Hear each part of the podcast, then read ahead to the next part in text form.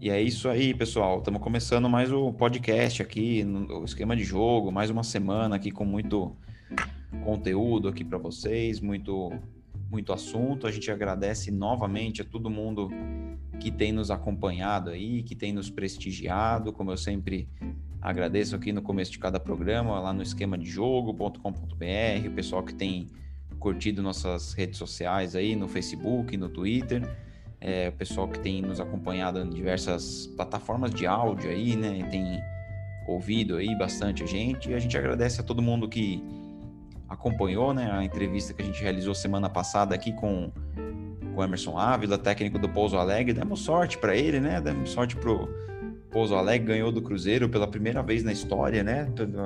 Em jogos oficiais, como o Edu até me reforçou aqui antes do programa, primeira vitória em, em, jogos oficiais na história do Pouso Alegre sobre o Cruzeiro.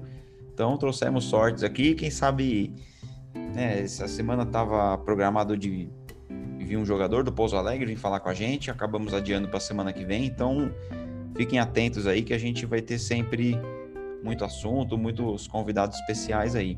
Eu vou chamar aqui o meu parceiro de sempre, de todas as semanas aqui no programa, no esquema de jogo, o Eduardo, que também é faz parte lá da Webzone, lá de, de Brasília, né? O Eduardo tá sempre aqui com a gente, vocês têm acompanhado conteúdos lá deles aqui, vocês acompanham o nosso conteúdo lá, e é uma, é uma troca aí, né, Eduardo? Se você quiser também passar os endereços de vocês aí, fazer o, a propaganda, fica à vontade, vocês são um parceiro nosso aí.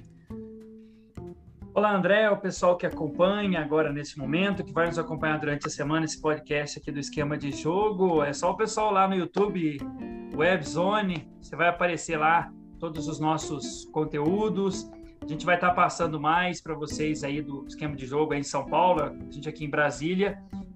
E essa vitória importante né, do, do como você citou, o time que venceu pela primeira vez vamos dizer assim, um grande da, da capital lá de Belo Horizonte, né? A gente tem o uhum. Cruzeiro, o Atlético América, mesmo o Cruzeiro não estando passando uma situação muito boa nesse momento, mas foi uma vitória importante uhum. e o Pouso Alegre agora briga por uma vaga aí na, na Copa do Brasil e também na Série D, pode garantir no próximo sábado ali, pela primeira vez o Pouso Alegre irá disputar um torneio nacional, André. Então, assim, para um time que ficou tanto tempo, quase três décadas aí inativo, voltar no ano de 2018, conquistar o título da, do módulo 2, depois o módulo 1 e agora na segunda divisão, perdão, em 2018, 2019, aliás, ele foi em 2019 na segunda divisão campeão, módulo 2 em 2020 e agora em 2021 uma façanha pro pro time lá da, do sul de Minas. E também um ponto negativo lá para aquela região é que o Boa Esporte, além de disputar esse ano a, a, esse ano a Série D, vai estar disputando também a, o módulo 2, né, no ano de 2022. Então, assim, é uma situação difícil para o Boa, mas a gente vai falar de outros assuntos também, da Taça Libertadores e da Copa Sul-Americana. Por enquanto, tá, a, a, balança está no meio, né, André? Os brasileiros um ganham fora, outros perdem, os jogos a gente não, não acredita, mas a gente vai estar tá debatendo aí. É, e pegando ainda nesse assunto, Edu, você que acompanha mais, né, tá sempre mais bem informado que eu sobre os times de Minas, né, até porque você você é da região, né? Você é de Pouso Alegre, você conhece tudo ali. O Boa parece que parecia uns anos atrás que eles estavam numa crescente, né? Jogando Série B tudo mais. Parecia que logo, logo menos aí eles estariam na, na Série A, né? O que, que você pode dizer que aconteceu com essa, com essa equipe aí? Ah, uma época também lá no, no início agora da, da década passada, né? A gente, eu participava de uma empresa que era responsável lá pelo Boa Esporte. Então a gente conseguiu é, alguns patrocínios para que o time se mantesse ali. No, por pouco o time não conseguiu subir ali para a elite do futebol nacional, mas a gente sempre com aquele trabalho de Série B. E assim, o Boa, na verdade, ele não é de Varginha, ele é da cidade de Tuiutaba. Uhum. E aí ele foi é, deslocado para a cidade de Varginha, então perdeu um pouco, porque Varginha tem outros times, tem até o Flamengo de Varginha, e aí o time, a cidade demorou um pouco para aceitar esse clube da cidade, ao contrário de Pouso Alegre. Pouso Alegre é da cidade, então assim teve uma aceitação maior. Uhum. Mas o Boa vem de administrações muito ruins, né? O ano passado foi rebaixado para a Série D. Ele estava na Série D, ficou por três, quatro anos ali, teve esse rebaixamento. E aí depois na Série C, em 2019, ele já lutou para não cair para a Série D e no ano passado não conseguiu se manter ali na, na terceira divisão do futebol nacional. Esse ano vai estar juntamente com a Caldense, Patrocinense e Uberlândia disputando a Série D para voltar, né, André, a, a, Série C e voltar, quem sabe, a, a Série B em 2022, 23, 24 aí. Então, o trabalho vai ter que começar praticamente do zero, né? E contra o Atlético Mineiro, a última partida, ele fez até um jogo interessante. Sim. Mas a, a qualidade do, do Atlético, que não vem bem, né? A gente vai falar agora na Libertadores, não vem bem, mas conseguiu sobressair sobre o Boa Esporte. Mas em um resumo geral, o Boa Esporte vem de administrações assim que não conseguiram dar prosseguimento do que era o objetivo. E só um título de curiosidade, André, em 2013, por, por pouco, o Boa não veio para Brasília. Porque o Estádio Nacional aqui, que foi feito durante a, a, Copa do Mundo, ele precisava de ter jogos, né? Uhum. E aí teve essa, essa oportunidade do Boa vir, ou até voltar para Ituiutaba, mas para a gente finalizar, ele só saiu de Ituiutaba por relação ao estádio. Porque tanto que na final em 2010 da antiga Série C, porque hoje já tem a, a terceira, a quarta divisão também, uhum. o jogo não foi em Tuiutaba, foi em Uberlândia, que é uma Entendi. cidade ali do Triângulo Mineiro. Uhum. E aí, após isso, que ele mudou para Varginha, porque Varginha tem um estádio em torno de 26, de 20 mil pessoas, 26 mil é Pouso Alegre, para que ele tivesse um local para mandar seus jogos. Então, assim, resumindo, a administração do Boa nos últimos anos cometeu alguns erros que a gente pode até é, durante esse ano, tentar algum contato com o Boa para ver se o pessoal pode vir falar com a gente aqui. Por que, o Boa sim. caiu tanto?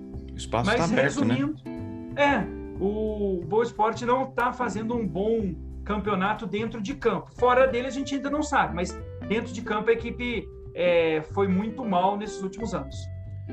É, e até o pessoal que está ouvindo a gente e vê, ah, a gente falou já do Pouso Alegre, e a gente vai trazer outro entrevistado do Pouso Alegre, que assim, a, a gente aqui gosta de privilegiar todas as divisões, clubes grandes, pequenos, e a gente sabe que é, clubes pequenos geralmente têm menos espaço, obviamente, na, na grande mídia, nos veículos mais tradicionais. Então aqui a gente tenta fazer algo diferente. Lógico que acabamos falando mais de clubes maiores, as competições mais importantes, tudo mais mas é importante a gente abrir esse espaço para clubes menores, clubes que estão tentando aí conquistar o seu espaço. E como o Edu falou, as portas estão, os microfones estão ligados aqui para o pessoal do Boa Esporte e para outras equipes menores aí do nosso do nosso futebol, estamos sempre à disposição. Bom, chega de conversa paralela, digamos assim, vamos ao a pauta do programa, até porque é um, um assunto sempre muito importante esse que a gente estava falando. Vamos começar falando de Libertadores, né, Edu? A gente já tem os, os brasileiros aí, todos os brasileiros já entraram em campo, né, nessa semana, nessa estreia aí da fase de grupos da Libertadores. Vamos começar falando do grupo A, né, do primeiro cabeça de chave, atual campeão da Libertadores, que é o Palmeiras, né, do Palmeiras, apesar da da vitória aí acabou dando um susto, né, no seu torcedor, um acabou vencendo, né, o Universitário do Peru, que, que é o clube mais fraco da chave, tudo caminhava para que o Palmeiras tivesse uma vitória tranquila, mas ali uma uma expulsão um pouco besta ali, né? E depois, logo na sequência, já tomou dois gols e ficou aquele, aquela apreensão que o Palmeiras corria o risco de perder o jogo e o empate já seria considerado ruim, mas no, Finalzinho ali, o Palmeiras conseguiu um gol ali no último minuto, numa jogada de escanteio.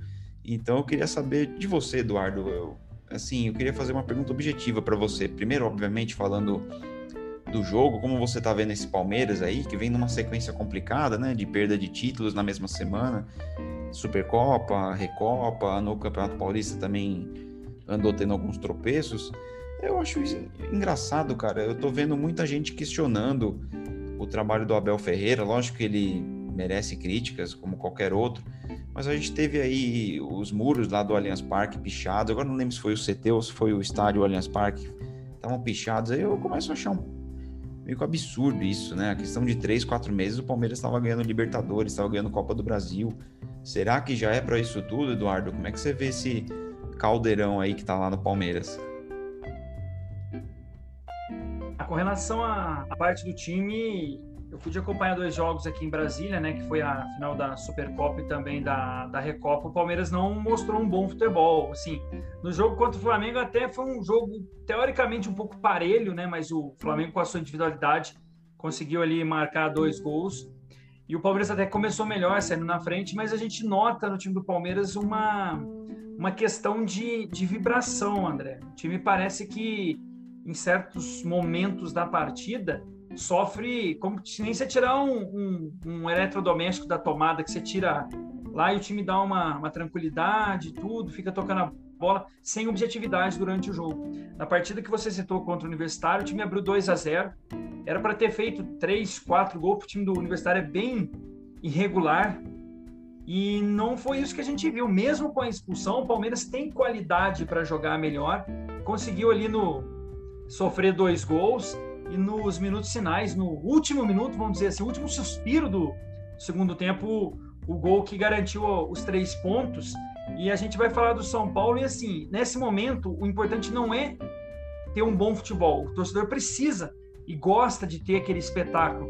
Mas nesse momento, o, o que vale é a vitória, principalmente com adversários que não vão é, causar tanto conflito ali na, na, na, disputa, porque se o Palmeiras empata na, na, na, partida de abertura, o próximo jogo ele já entra pressionado. Agora, quem entra pressionado é o adversário dele, que em casa ontem sofreu empate por 1 a 1 Lembrando que o Independente Del Valle é o próximo adversário do Palmeiras, e depois ele enfrenta o, o Defensa e Justiça, que há uma semana atrás, uma semana e um dia atrás, aconteceu a derrota nos pênaltis. Então, assim, o resultado em si foi bom, mas o Palmeiras precisa mostrar mais futebol. E assim, o questionamento que tem do torcedor, eu vejo que extrapola um pouco o negócio de pichar. A gente tem que ter um pouco de, de, de, de vamos dizer assim, de inteligência com relação a isso. Que o momento do país não é bom, o futebol é apenas uma diversão. Mas o Palmeiras precisa, em campo, mostrar mais pelo que foi investido nestes últimos dois anos, André.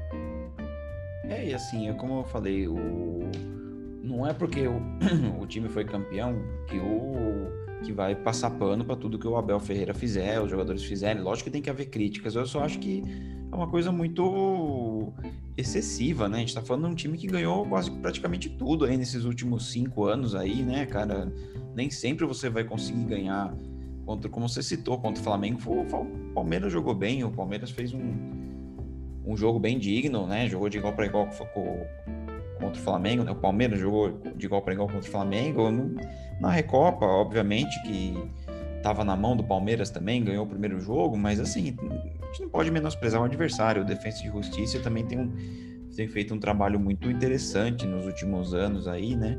E o que chama atenção nessa questão do Palmeiras é que muita gente está questionando essa questão dos três zagueiros que o que o Abel Ferreira tem colocado, né? Muita gente também tem pedido, por exemplo, o Renan, né, que fez o gol da vitória ontem no, no, no finalzinho. O Renan, que é um jovem, mais um bom jovem aí das categorias de base do, do Palmeiras, parece que ele tá tem jogado bem, tem treinado muito bem e muita, muitos torcedores têm, têm dito que ele, ele, ele precisa jogar, ele precisa ter mais uma, uma sequência maior. E a bronca da torcida do Palmeiras é muito com o zagueiro Luan, né? Muita gente gostaria de ver o zagueiro Luan no banco para jogar para a entrada do, do Renan, né? E como você falou, né, Edu, eu acho que o, um empate ontem eu acho que teria sido bem ruim para o Palmeiras, porque houve um empate no outro jogo do grupo, então ficaria todo mundo igual.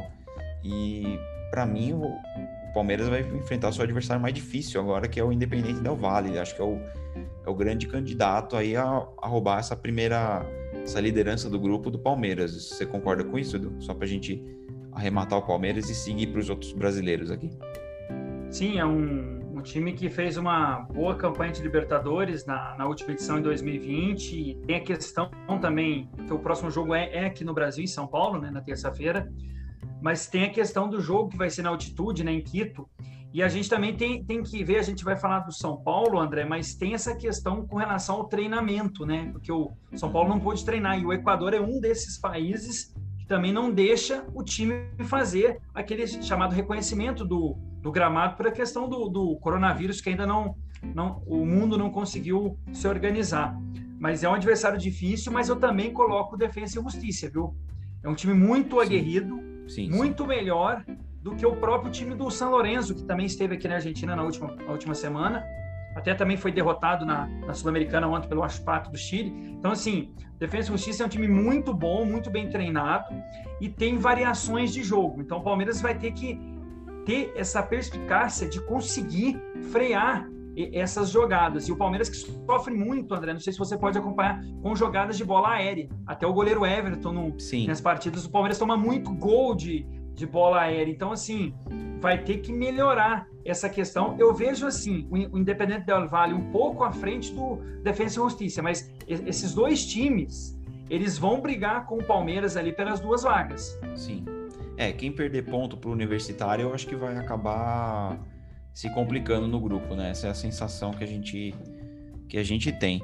Bom, mudando de grupo aqui, mudando de brasileiro, né? Vamos pela ordem, vamos para o grupo B, onde o Internacional teve uma derrota aí dolorosa, né? Inesperada até certo ponto, perdendo por o Always Ready da Bolívia, né? Por 2 a 0. Tudo bem que a gente tem que sempre pontuar essa questão da altitude, né? Que não é algo a ser desprezado, né? Se eu não me engano, esse time boliviano é a maior altitude, né, desses times que estão jogando a Libertadores, e o Internacional acabou sofrendo um pouco por conta disso, né? E no outro jogo do grupo, o Deportivo Táchira da Venezuela, que tem um time muito interessante, né, apesar de não ser um time de tradição, né, e, apesar de estar sempre participando, mas não é um time que nunca conquistou grandes coisas, né, no cenário sul-americano, acabou conquistando a vitória sobre o Olímpia, né, por 3 a 2 e com isso divide a liderança do grupo com o time boliviano. Edu, você consideraria que essa derrota foi inesperada ou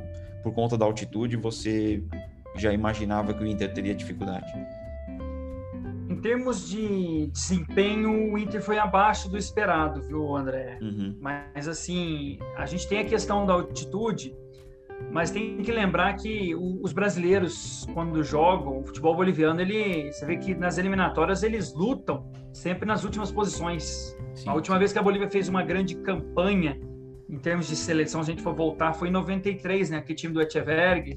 Isso. Então, foi assim, Copa do Mundo, né? Isso, em 94. Foi a primeira e, vez que o Bolívia ganhou do Brasil, né? Naquelas eliminatórias, foi, né? 2 a 0 né? Isso. Até o Tafarel tomou um gol lá que jogou a bola para dentro do... Exatamente. Mas assim, é... tirando a parte da altitude, o time boliviano teve muito mais chance de vencer o, o Internacional, tanto que conseguiu esses 2 a 0 e o Inter jogou muito abaixo, né? Foi uma crítica que o próprio treinador fez, o Miguel Angel fez, e, e já tem alguns torcedores, vamos dizer assim, dentro da diretoria, né? Porque hoje o futebol brasileiro é comandado por torcedores, isso que é ruim dentro dos clubes, que já está pensando na cabeça do treinador. Eu vejo que não é o momento. O Inter ainda tem um, um, um caminho é, a percorrer. O grupo não é difícil do, do Internacional e é uma derrota que a gente pode colocar aquela derrota que está dentro do, do planejamento, mas poderia ter tido um desempenho melhor, né? Então, assim, a gente vai ter que ver como o Inter vai reagir na próxima semana. Lembrando que no final de semana, no sábado, eles têm a finaliza o Campeonato Gaúcho, mas o Inter e o Grêmio já estão classificados. E aí depois, na próxima terça-feira, o Inter é, volta a jogar pela Libertadores. Então, situação. Eu só vejo ali o, o questão do Olímpia, né? Que é o time mais tradicional. Mas tirando isso, eu vejo que o Inter pode passar tranquilo nessa fase da, da Libertadores. Foi só, vamos dizer assim, ele derrapou nesse primeiro obstáculo. É, e, vai, e vai ter que dar uma resposta rápida. E eu ia te perguntar uma coisa, Edu, falando aí do questão do treinador, é uma coisa engraçada, né? Que se você pegar, tipo, vai um mês no começo dessa temporada, a contratação do Miguel Ramírez foi muito comemorada, né? Porque é um técnico em ascensão, né? Um técnico que fazia um trabalho interessante lá no Del Valle. E a gente já tem aí, sei lá, não tenho o, número exato na cabeça, mas em, pouco tempo de temporada já se falando da, da de uma provável demissão do Anjo Ramírez. Eu sei que isso ainda tá tá por parte da torcida, mas assim, você não acha meio absurdo a gente falar assim como no caso do Abel, por exemplo? o Abel Ferreira do Palmeiras? Muito. É, faz pouco tempo o Inter liderou uma grande parte do Campeonato Gaúcho começou essa primeira partida aí do, da Libertadores. Agora tem um jogo, como você falou, ele enfrenta o Olímpia, que foi derrotado pelo time venezuelano, o Deportivo Tátira. E assim, o Inter vai ter que começar a buscar pontos, mas ele faz mais cinco jogos, então ele teria que na próxima terça-feira começar a vencer, como você falou, e aí dar uma acalmada no, no seu torcedor. Porque muitos times também eu vejo que vão perder pontos lá na, na altitude. O mesmo exemplo do Palmeiras, a gente cita para quem vai enfrentar a altitude. Quem conseguir tirar pontos importantes dessas equipes e vencer em casa, André, ele dá um salto importante para a classificação. Que esses jogos que determinam o que o time vai fazer na competição, que é rápido, né? Lembrando ao pessoal que está nos acompanhando, que são seis semanas direto de jogos. Então, quando terminar maio, a gente já sabe quem classificou e quem vai estar na Sul-Americana e quem não vai disputar mais nada. Exatamente, né? Acho que a temporada inteira vai ser nesse ritmo, né? De jogos um atrás do outro, né? Vai ser bem bem pauleira mesmo pra gente que tá de fora, né? Que só tá acompanhando, depois faz o programa aqui, tá ótimo, né, gente? Quanto mais jogo, melhor, né, Edu? É, vamos passando de grupo aqui, passando de brasileiro pro grupo C, né? Que o, o, é o grupo do Santos, né? Um grupo bem complicado para o Santos e não começa nada bem, né? Porque o Santos perdeu em casa para o Barcelona do Equador por 2 a 0, né? Debaixo de chuva lá, o gramado bem complicado lá na Vila Belmiro. E no outro jogo da chave, o Boca Juniors conquistou uma vitória importante sobre o The Strongest da Bolívia, lá na altitude de La Paz, né, por 1 a 0. Lembrando que o The Strongest também é um time que tá sempre disputando aí, sempre costuma roubar ponto de brasileiro.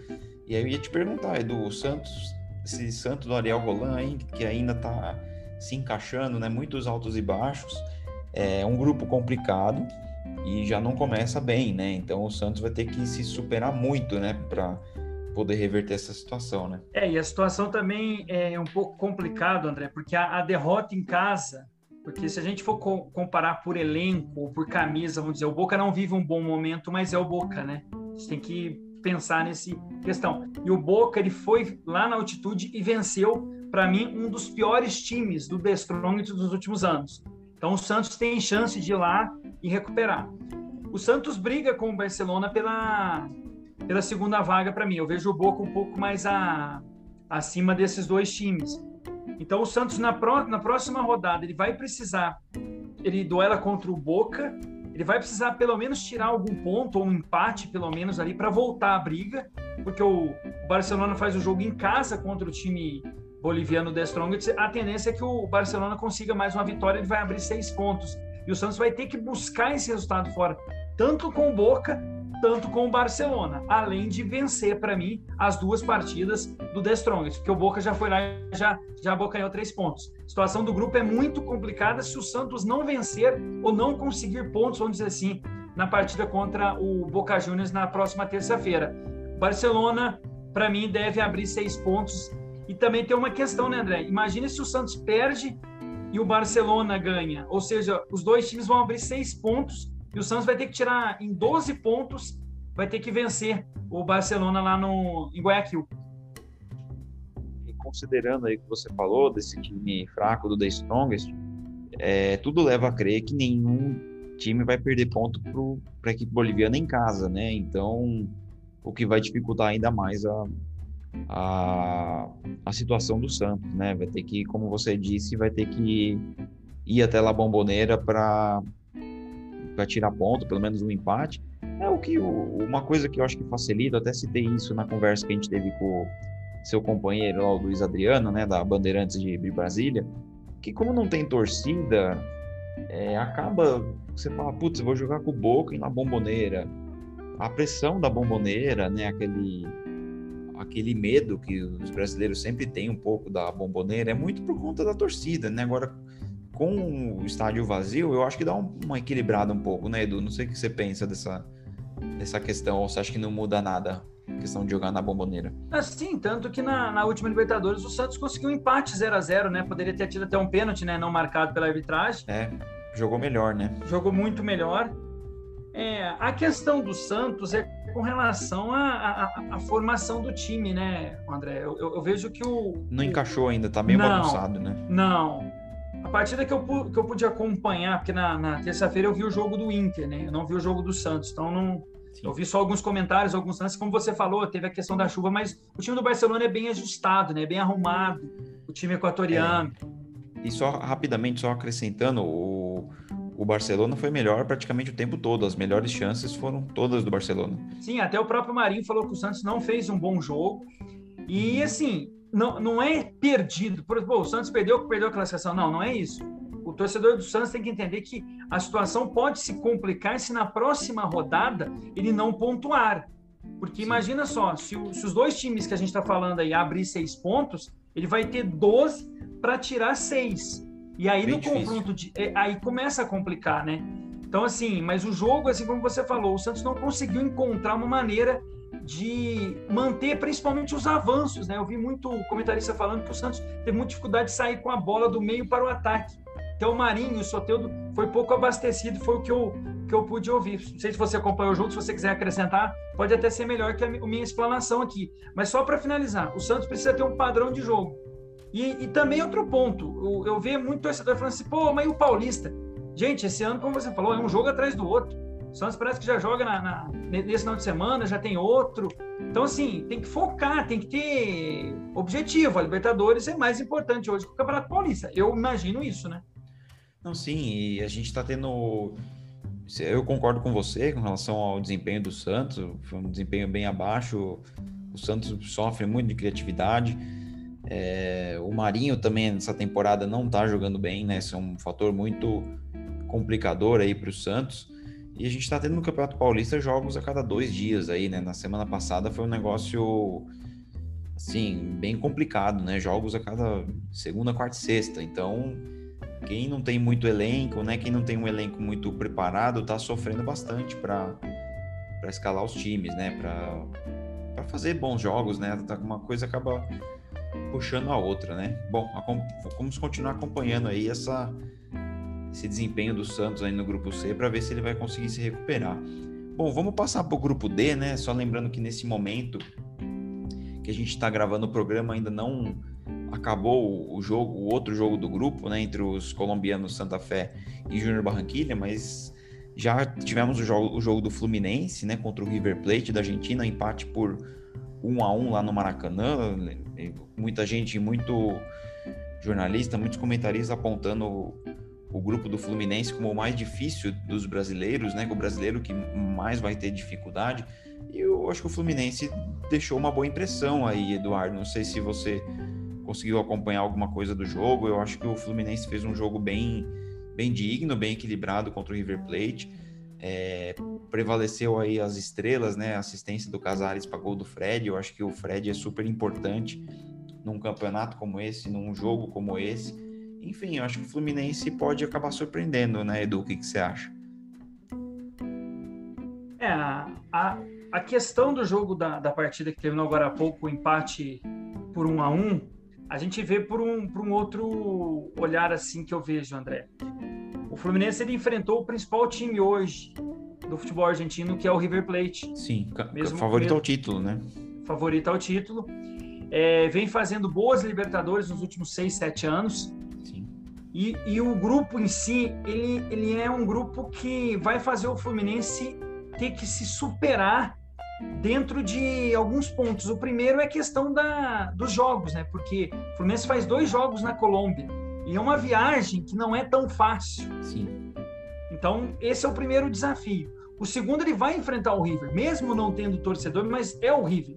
E o empate da, da, do jogo de hoje, ele mostra que o Fluminense ele tem é, pontos positivos, principalmente como você falou, o Casares parece que foi muito bem elogiado pela mídia, sim, o Fred, sim. que é um bom jogador, mas tem a questão de ser um time muito jovem, né? Então, nessa, nesse momento, às vezes um tropeço pode fazer com que o time não consiga é, ter um rendimento.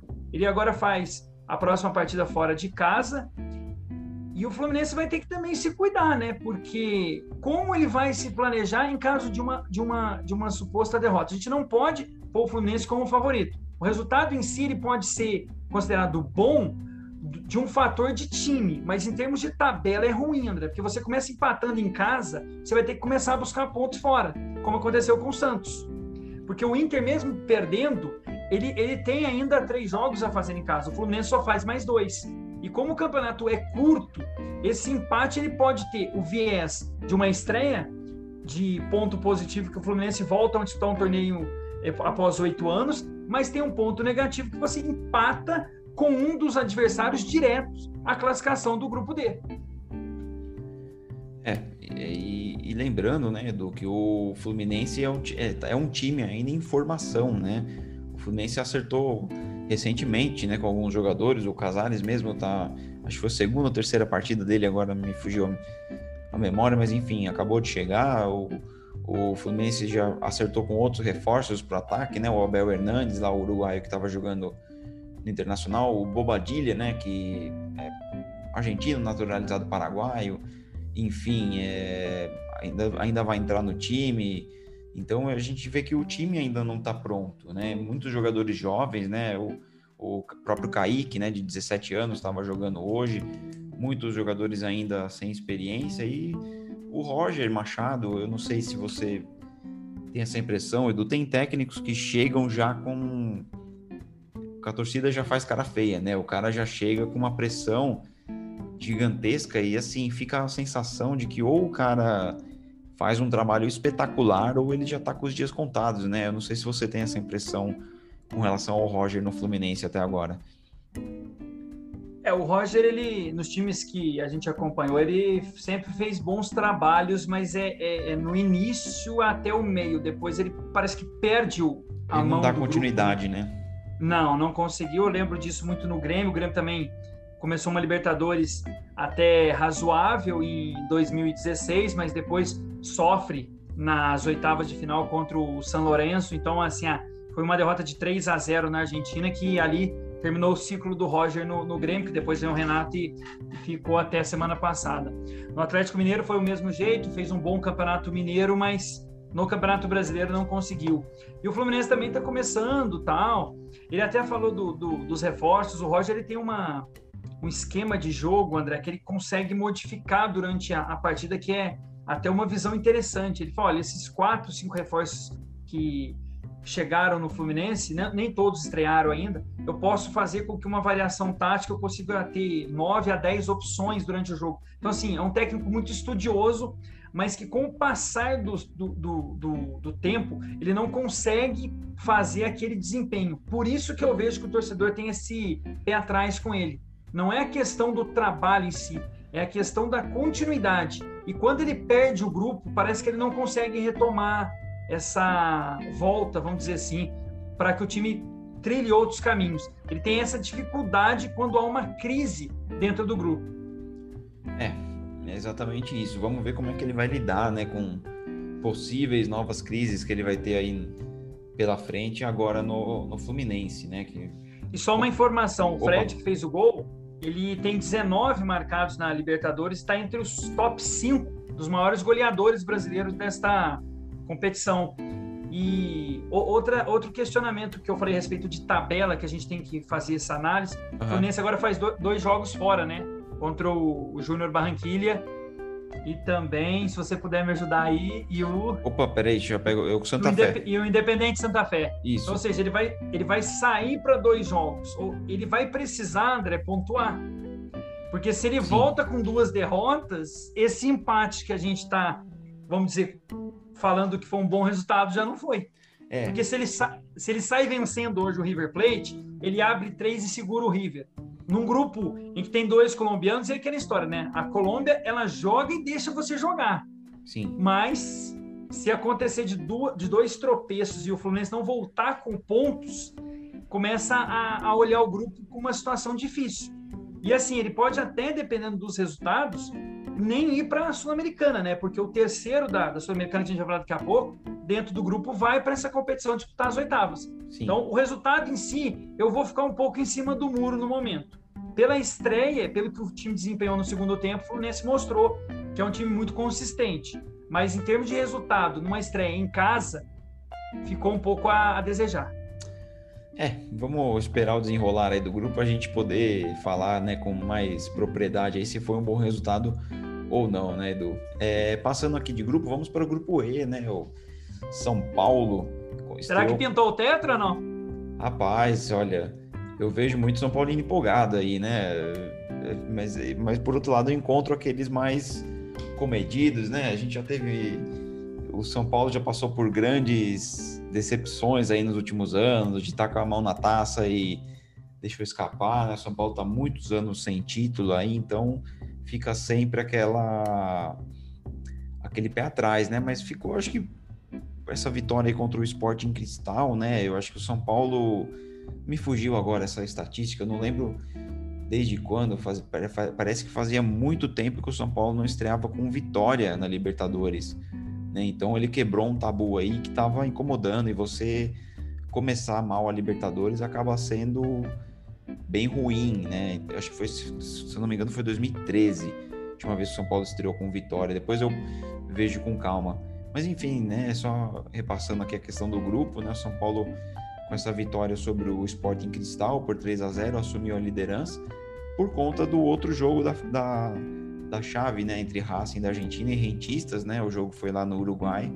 O jogo acabou 1 a 1 né? O Racing conseguiu um empate ali no finalzinho do jogo, com um a menos e tal. Todo mundo tava esperando uma vitória aí do Racing, mas, mas por outro lado, pelo que eu tenho acompanhado, esse Racing também tá longe de ser um dos melhores Racings que a gente viu recentemente, né, que foi campeão argentino, tudo mais. O Racing que eliminou o Flamengo na, na última Libertadores também já não era um time muito convincente, digamos assim.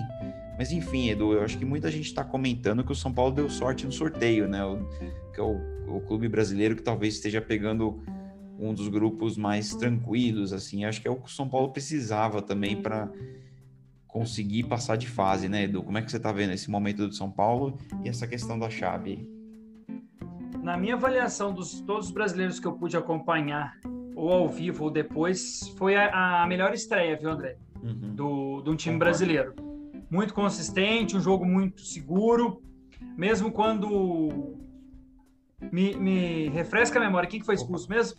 Foi o Léo. O Léo, mesmo quando isso, quando foi expulso, o São Paulo da, conseguiu. O Esporte Cristal é, não perdia um jogo desde outubro ou setembro, se eu não me engano. Outubro, isso. Outubro. Então, assim, apesar de ser o futebol peruano, mas é um time principal lá, ou o time principal que chegou na final em na, em 97 contra o Cruzeiro. Mas, assim, em termos de jogo, São Paulo foi muito consistente. Gostei muito do Daniel Alves. Fez uma partida muito boa. Parece que o Crespo está fazendo com que o São Paulo tenha algo que não tinha nos outros, nos outros anos. Fome de, de vencer. Brigava por cada bola. Defesa, meio campo e ataque muito concentrado, muito consistente. O goleiro estava muito bem na, na, hora que foi exigido, não fez defesas espalhafatosas. São Paulo também gostou muito do. Eu, principalmente, gostei muito do Éder, que, que, que jogou. Não sei se você concorda, você que Sim. é mais familiarizado com o time. É, ele tem entrado no Mas, segundo tempo, né? E tem entrado muito sim, bem. O Benítez, né, que, que fez o gol do São Paulo. Então, assim, o São Paulo poderia ter feito um placar maior. Você falou, o São Paulo não vencia estreia desde 2013, quando fez 5 a 0 no Bolívar, no Morumbi. Isso. Um resultado importante, André, porque o São Paulo agora, ele o adversário mais fraco, para mim, um dos mais fracos, é o Sport Cristal. Porque mesmo o Rentista não tendo aquela popularidade, não sendo um time, mas é um time uruguai. E o Uruguai você sabe como é que é. aquele jogo chato, aquele jogo truncado. E o Racing é o Racing da Argentina, né? Mesmo que você falou, ele não vive um bom momento, mas pode aprontar. São Paulo, para mim, deve se classificar em primeiro e com uma boa pontuação, pelo que eu vi do time, pelo que eu estou vendo. Para mim, hoje, isso, dentro, né? Isso, dentro do futebol brasileiro ali, é, junto com o Red Bull Bragantino no Campeonato Paulista, para mim é o time que tem melhor desempenhado o futebol, viu, André? Mesmo, o Corinthians está vencendo, mas não está me empolgando. O Palmeiras, a gente já falou, está aos trancos e barrancos, e o Santos passando dificuldade. Então, São Paulo hoje, ele deve ser considerado um dos candidatos a conquista de uma boa vaga. Boa vaga eu falo em termos de pontuação para na hora do sorteio tentar pegar uma equipe mais tranquila ali nas oitavas de final.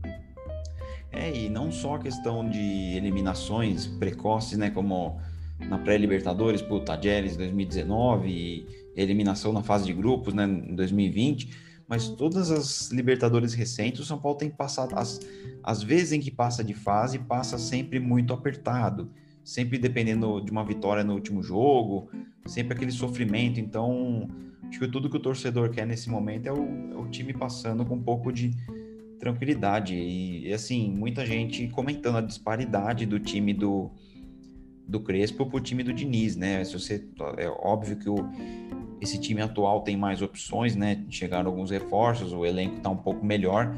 Mas se você pega o time titular, são praticamente os mesmos jogadores que estavam ano passado. Então, isso mostra que o Crespo conseguiu ajustar aquilo que não vinha dando certo, principalmente a questão de saída de bola, é, a defesa tem sofrido poucos gols, é um time que tem marcado muitos gols também, vem numa sequência de cinco vitórias aí, né? Se somar tanto Paulista quanto Libertadores, enfim, é um começo muito promissor desse São Paulo do Crespo, né, Edu? Se você quiser comentar alguma coisa do Crespo, senão a gente pode até depois já pegar o gancho e ir para outro grupo. Sim, é um, um início muito interessante. Até na, na, única derrota que o São Paulo teve nessa temporada, que foi para o Novo Horizontino, ele falou: olha, o time é, teve uma queda, principalmente na segunda etapa, mas você vê que o trabalho está de crescimento, está de viés para cima hoje.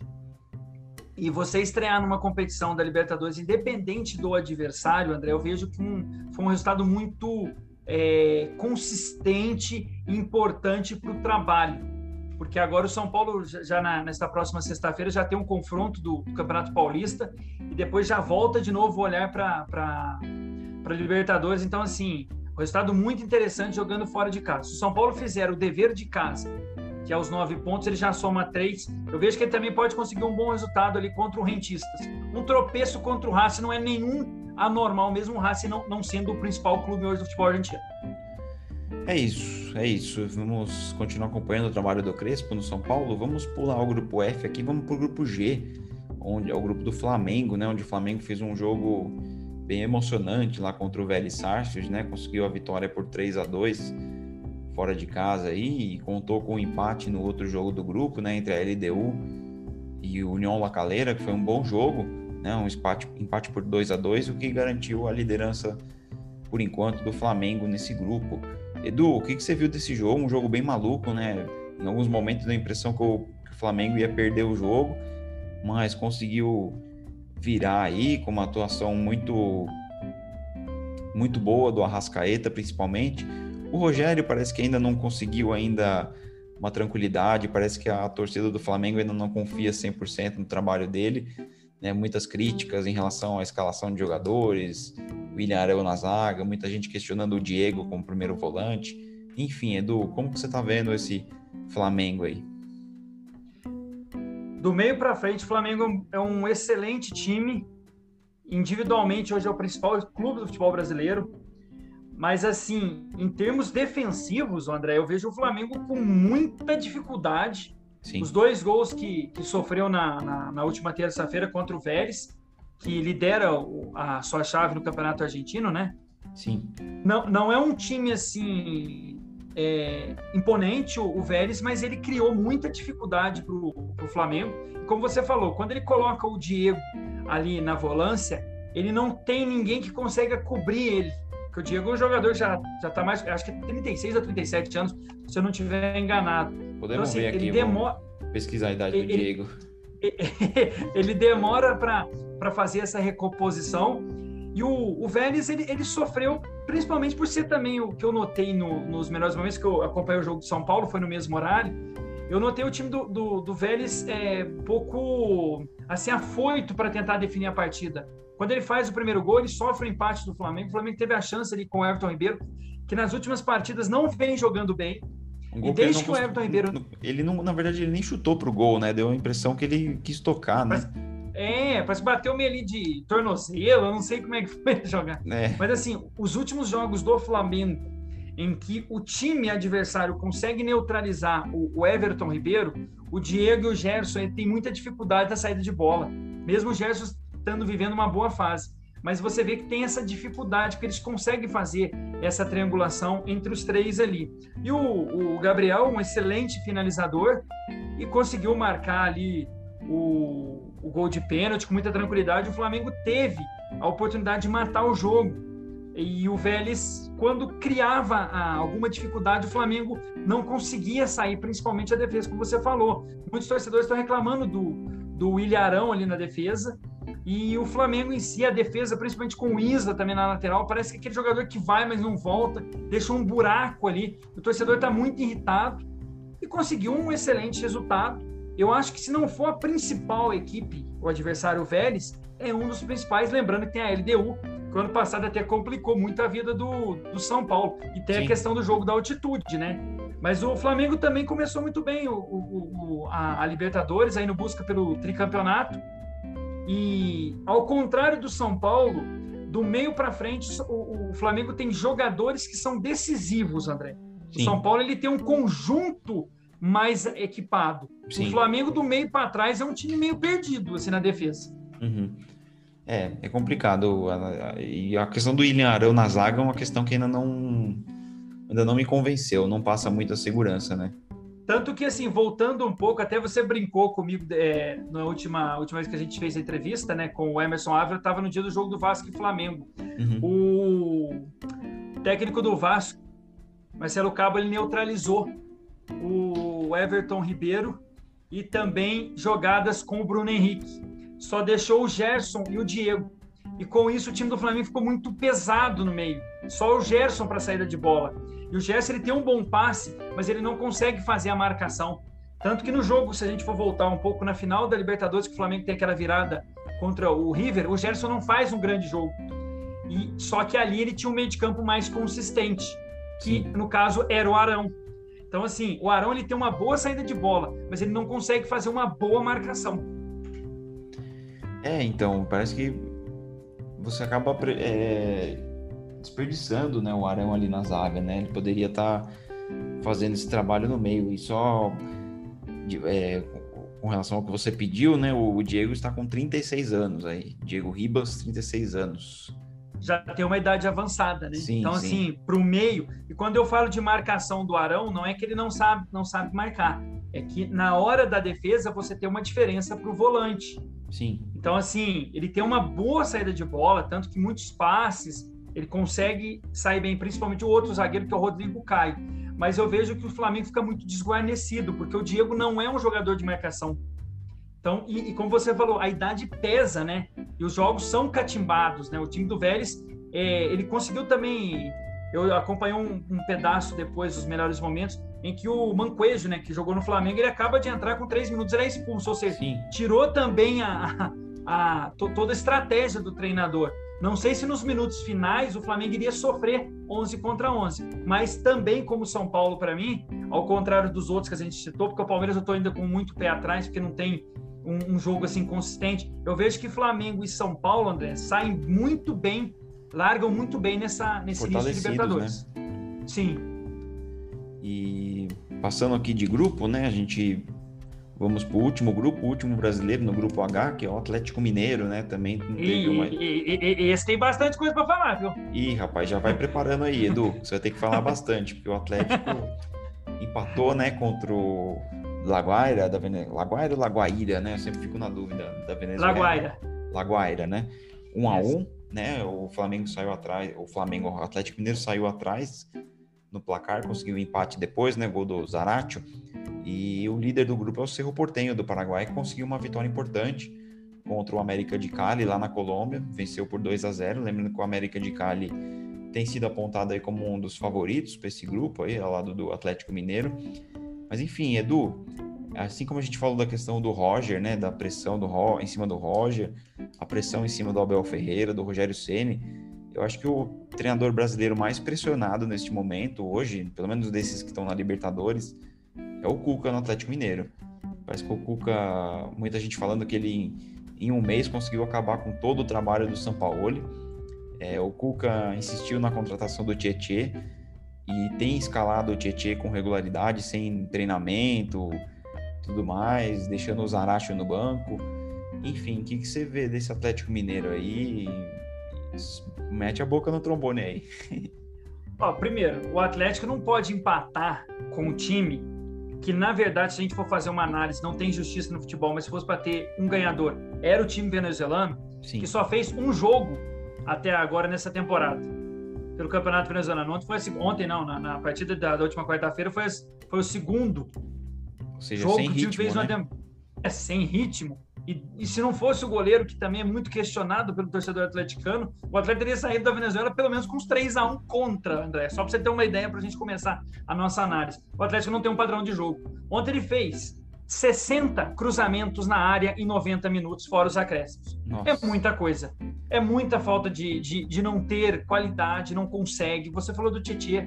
O melhor jogador para mim foi o Zarate. Quando ele entrou, ele conseguiu mudar um pouco. Tanto que o... fez o gol, né? Sim, mudou a postura do Atlético.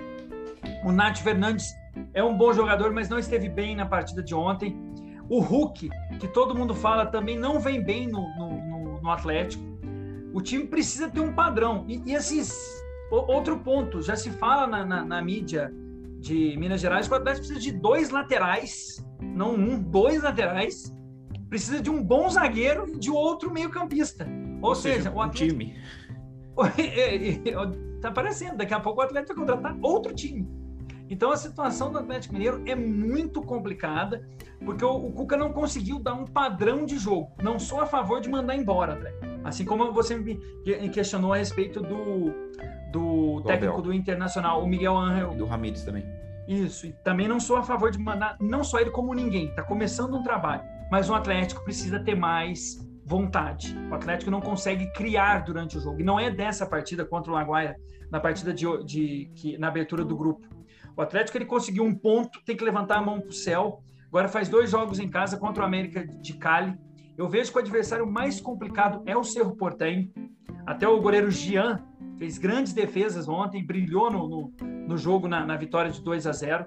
Então, nos próximos dois jogos, o Atlético precisa vencer porque para mim dos brasileiros foi o pior desempenho, André, em termos de, de qualidade de jogo, de Concordo. propor o jogo. O Atlético não conseguia, assim, quando ele chutou no gol, ele criou a chance do gol de empate, que o goleiro rebateu. Se não tivesse chutado, ele, ele ia continuar cruzando bola na área. Então, assim, o Atlético precisa ter um padrão de jogo, não ser um cuca-ball, como era no Palmeiras. Porque se ficar só lançando bola na área, o Atlético Mineiro vai passar um perrengue na Libertadores. Já tem torcedor que já está com medo de não passar de fase, André. Não, e assim, o que eu acho incrível. Desculpe ter exaltado, porque gastou não, muito. Fica à vontade, é que assim. É, não gente... sou atleticano, né? Imagina se fosse, né?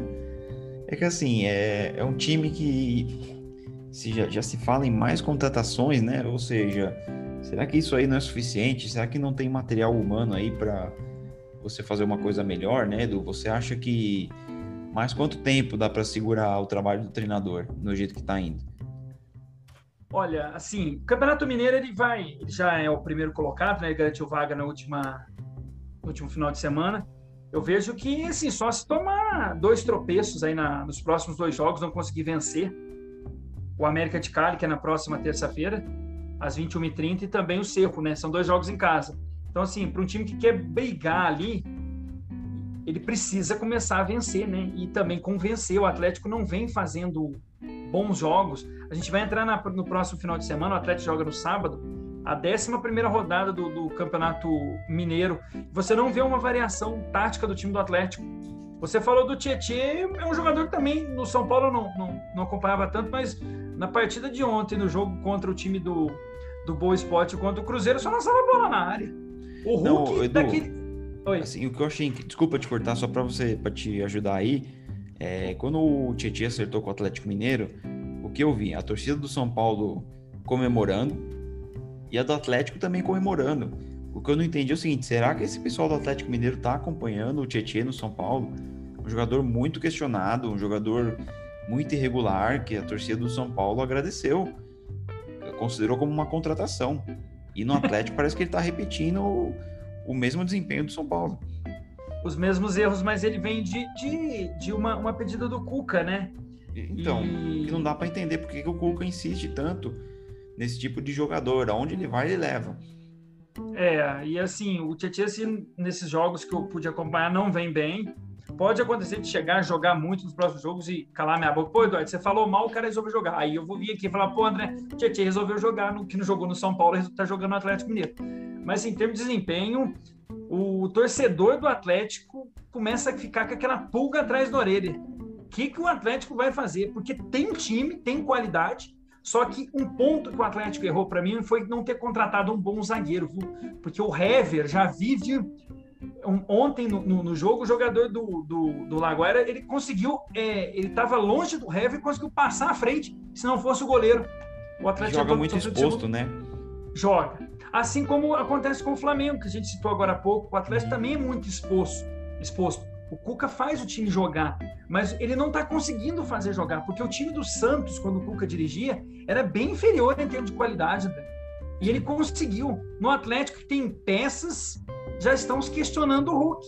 Olha, o Hulk só veio aqui para dar trombada. Essa foi um questionamento de um, de um jornalista em Belo Horizonte na, depois da partida contra o Laguaira, um empate por um a um. O que mais chamou a atenção do pessoal foi como o time venezuelano teve mais postura para querer vencer. Esse foi um ponto. E outro ponto, um time que só fez um jogo no Campeonato Venezuelano, que imagina como deve ser a primeira divisão do Campeonato Venezuelano. E ele ainda nem venceu o jogo, André. Então, assim, situação Complicado. bem crítica do Atlético Mineiro.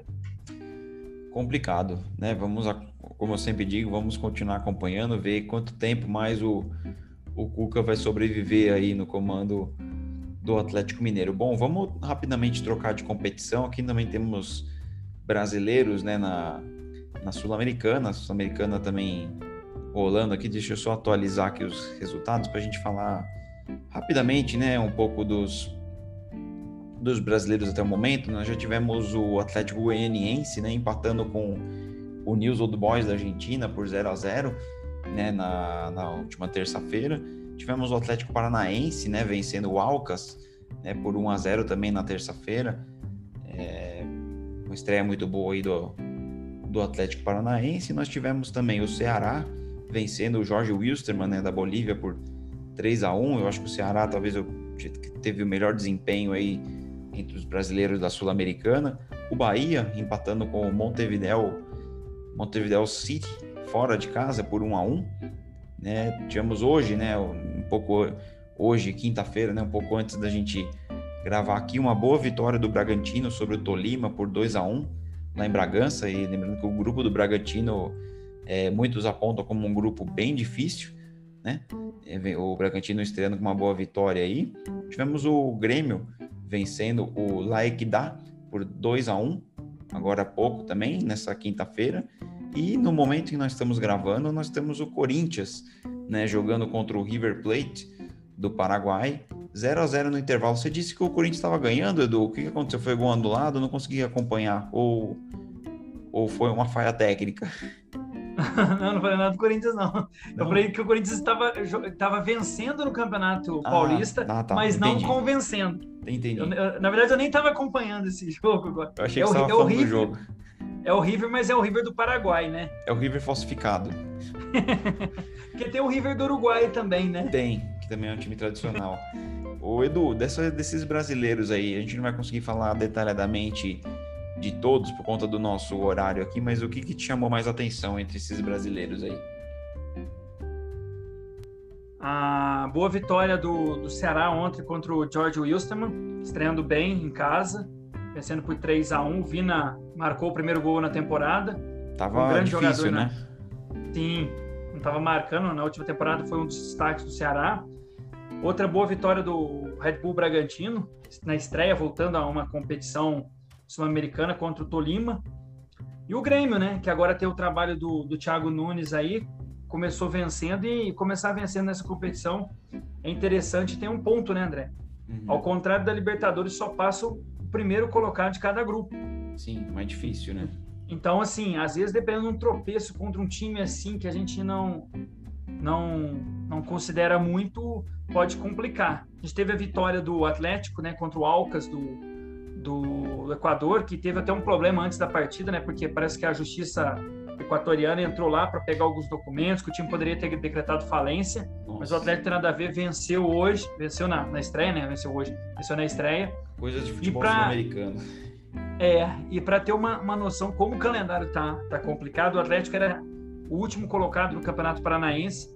E nesta quinta-feira teve que pôr alguns jogadores que está jogando só com sub-20, sub-23, conseguiu vencer o time do Cascavel Clube Recreativo, que em Cascavel tem dois times, tem o Cascavel Futebol Clube e o Clube Recreativo lá também de Cascavel, e teve quatro jogadores que foram fizeram o exame, deu, o, o exame parece que estava falsificado Nossa. no Campeonato Paranaense, e aí foram medir os jogadores, o jogador estava com febre, e aí tiveram que ficar de fora da partida.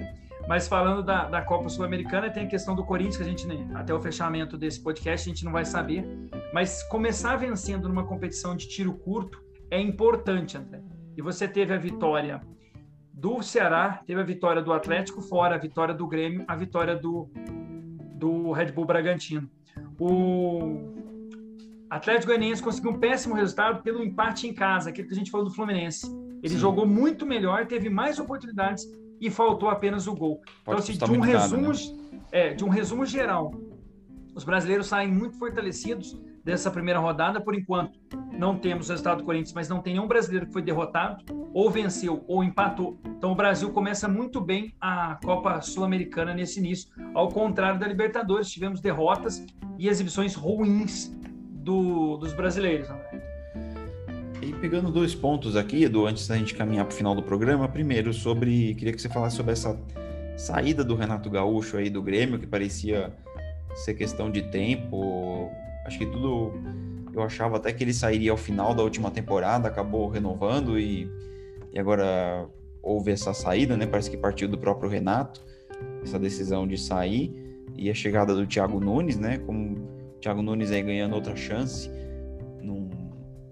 num clube grande aí, depois da, lógico, de um bom desempenho no Atlético Paranaense e, e, um desempenho ruim no Corinthians, né? Vamos ver como é que ele vai se sair no Grêmio. E esse Ceará aí, se você acha que essa continuidade do trabalho do Guto, com alguns bons reforços que o Ceará fez, se ele consegue enxergar boas possibilidades nessa temporada aí. Vamos começar com, com o Ceará. Foi uma decisão importante ali da diretoria do clube cearense manter o Guto para dar sequência ao trabalho. Ceará é agora que tem aí, além da, da Copa Sul-Americana, o Campeonato Cearense e a Copa do Brasil, né? Que a gente vai discutir na próxima semana e como que foi o, o desenrolar do sorteio, né? Sim, Lembrando que, a, que a, a terceira fase da Copa do Brasil são dois jogos, mas acontece na primeira e segunda semana de junho. Vai ter uma parada, volta em julho, a gente vai falar isso no, no próximo programa. Mas foi um ponto positivo da diretoria, o Ceará fez um, um excelente campeonato brasileiro, dentro do, da, da questão financeira do clube, né? Assim como o Ceará, como Fortaleza vem se organizando financeiramente, foi um ponto positivo do time estreando bem com vitória. Tudo dá aquele alívio para começar uma competição é, continental. Falando do Renato, a questão que eu vi, ô, André, primeiro ponto, se o Renato não estava bem e não estava mesmo, o Grêmio não vinha tendo bom desempenho desde 2018, quando ele sai ali para o River Plate na semifinal da, da Libertadores, para que manter, para que renovar o contrato? Terminava o Copa do Brasil, perdeu ou não? Colocava outro técnico. Ele As... merecia uma saída mais honrada, né? Meio que por cima, sim, né? Sim, merecia ali. Mesmo com o vice-campeonato da, da Copa do Brasil, porque fez um bom, sim, sim. um bom campeonato, só não fez bons jogos contra o Palmeiras. O Palmeiras foi superior na, na final. A, escolha do Grêmio é um pouco histórica, né? O, o Grêmio ele sempre escolhe treinadores que é mais um, né? O Thiago Nunes é gaúcho e também já trabalhou nas divisões de base do, do Grêmio. Se a gente for voltar no tempo, o... desde a década de 70, sempre os principais treinadores que o Grêmio conquistou títulos, eles eram gaúchos. Então, assim, a formação gaúcha também do Grêmio tem importância. A gente pega lá, quando o Grêmio conquista o título em 77 do Campeonato Gaúcho, era o Tele Santana. Após isso, o principal título que vem depois vem com Enio Andrade, Campeonato Brasileiro, no início da década de 80. Depois você Isso, depois você vai para você passa um tempo em na década de 90 você tem o, o Scolari. Sim. Depois do Scolari que faz aquele time, né, que o Grêmio conquista a Libertadores, conquista a Copa do Brasil, você tem outro treinador que é o Tite, que vem do Caxias e depois conquista aquele título em 2000 no Olímpico e aí o Grêmio puxa o Tite. Aí depois disso você tem outro treinador que se destaca, é o Mano, naquele título que o Grêmio conquista da, da, da Série B, a chamada Batalha dos Aflitos, em 2005. Uhum. E aí você volta agora com o Renato, que é um cara formado, além de ser um ídolo do Grêmio, virou um ídolo tanto no comando quanto no jogador, algo raro no futebol brasileiro. Isso eu, eu só lembro assim de cabeça de, de alguma de fora, né, que foi o, o treinador da, Alemanha, peraí que já eu lembro o, o nome dele, que conquista como jogador em 74 e como treinador em 90. Que já eu busco o nome dele. Isso, Beckenbauer, obrigado. Então foi assim que eu lembro em termos assim de ser um, um gestor e, e, dentro de campo. Tem o Zidane e agora você agora, né? no Real Madrid. É, tem, tem, tem o, o, o, o, Zidane, mas assim, em termos de impacto, né? Uhum. Porque o Renato tem aquele impacto. É, é a mesma coisa de, por exemplo, se pegasse, claro que a gente vai falar em proporções diferentes, mas se, por exemplo, um jogador de São Paulo que se destaca, tipo o Raí, virasse treinador e fizesse o mesmo trabalho que o Renato fez. Acho que ah. tem um impacto para o torcedor de São Paulo. Sim. E a gente voltando nessa, nessa esfera, a escolha do Thiago tem muito isso. Esse é o ponto positivo do Grêmio, que ele traz essa história. Mas e o ponto negativo? O Thiago vai ter que se reinventar. Porque ele fez um bom trabalho no Atlético Paranaense quando ele ganha a Copa do Brasil e também a Copa Sul-Americana, mas ele não faz um bom trabalho no Corinthians. Então, caso ele não consiga desempenhar um bom papel no, no Grêmio, eu não sei se ele vai ter mais uma oportunidade de um time grande, André. Ele vai ter que voltar embaixo. Lembrando que o Thiago. As casinhas, né? Exatamente. O Thiago Nunes já, dirigi... já dirigiu o Brasília aqui. O Brasília que hoje está na Série B do futebol é, brasiliense. Então, assim, eu vejo que tem esses dois lados. Tem a escolha do, do Thiago por uma questão histórica, mas também tem essa questão da retomada do Thiago Nunes pode ser um novo caminho, mas se não for bem feito, pode ser que o Thiago vai ter que voltar, como você falou, duas ou três casinhas para voltar a ser um nome importante, um imponente dentro do cenário do futebol brasileiro. É, é isso. Eu acho que era cedo, é cedo ainda para já descartar o, o Thiago Nunes, né, por conta do trabalho ruim que ele fez no Corinthians. Então acho que foi uma boa escolha do Grêmio realmente. Acho que tem tudo para dar certo. O Grêmio precisa se reinventar também, precisa, eu acho que o time precisa ser reformulado, eu acho que o time precisa mudar e, enfim, eu acho que vai caminhar para isso agora com a chegada do treinador. Bom, pessoal, o papo tá bom. O programa foi muito bom, como sempre. Muitos times brasileiros aí em ação, então vamos continuar acompanhando. Como o Edu falou, semana que vem vamos ter aí falar de Copa do Brasil, falar de novo de Libertadores, Sul-Americana. Provavelmente teremos mais algum convidado especial aqui para fazermos alguma entrevista, mas isso a gente vai anunciando para vocês aí. Eu quero agradecer a todo mundo que tem nos acompanhado. Pedimos que vocês continuem prestigiando tanto o nosso trabalho aqui do esquema de jogo, quanto o pessoal da Webzone lá que tem nos auxiliado muito com conteúdos aí. E agradecer o Eduardo aí novamente pela parceria e dizer que as portas continuam abertas, Eduardo, para a gente continuar batendo um papo aí. Eu que agradeço, André, agradeço ao pessoal que nos acompanha. Também pode fazer crítica se a gente falar algum, algo que o pessoal não, não goste. Estamos a gente aí. é aberto. E também, se quiser dar sugestões também de entrevistados, a gente tenta correr atrás e dentro da nossa. Do, do, do nosso esquema de jogo, vamos dizer assim, né, André? Das nossas possibilidades, né? Das nossas possibilidades. A gente tenta trazer o pessoal e a todos numa excelente semana. Semana que vem a gente está de volta. Até mais, André. É isso, Eduardo. Até mais e obrigado a todos, pessoal. Um grande abraço. Tchau, tchau.